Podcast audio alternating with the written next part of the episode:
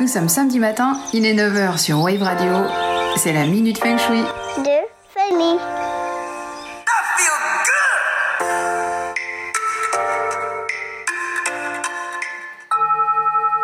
Bonjour Nous avons vu samedi dernier comment l'énergie de nos espaces influençait notre propre énergie. Ce matin, je souhaite vous parler d'un autre effet miroir, ce que reflètent nos espaces de nous. Reflet sur lequel ça vaut parfois le coup de s'attarder pour faire le point. D'abord parce que ça peut nous donner des informations sur nous-mêmes et engendrer des prises de conscience positives. Je m'explique. Nos intérieurs sont de vrais révélateurs de nos personnalités, en ce qu'ils sont remplis d'expressions de nous-mêmes. Tout ce qu'on choisit d'y mettre, la façon dont on agence les pièces, dont on met telle ou telle chose en avant, sont en quelque sorte les mots M-O-T-S, mais aussi M-A-U-X, de notre monde intérieur.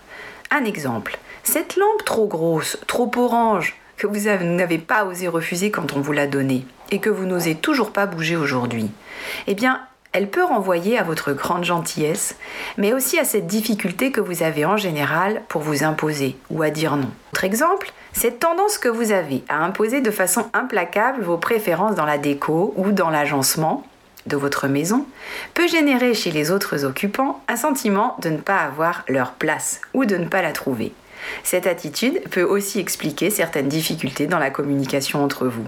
Par ailleurs, s'attarder sur ce que reflète de nous notre, environnement vaut la peine, surtout après des phases de changement ou au moment de ces phases de changement.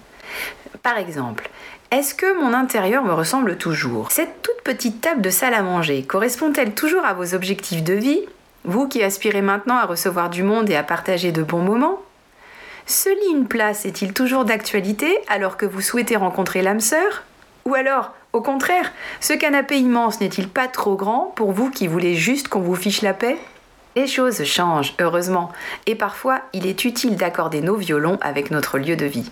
Ça permet d'avoir la même musique que lui, et d'être en phase avec soi-même.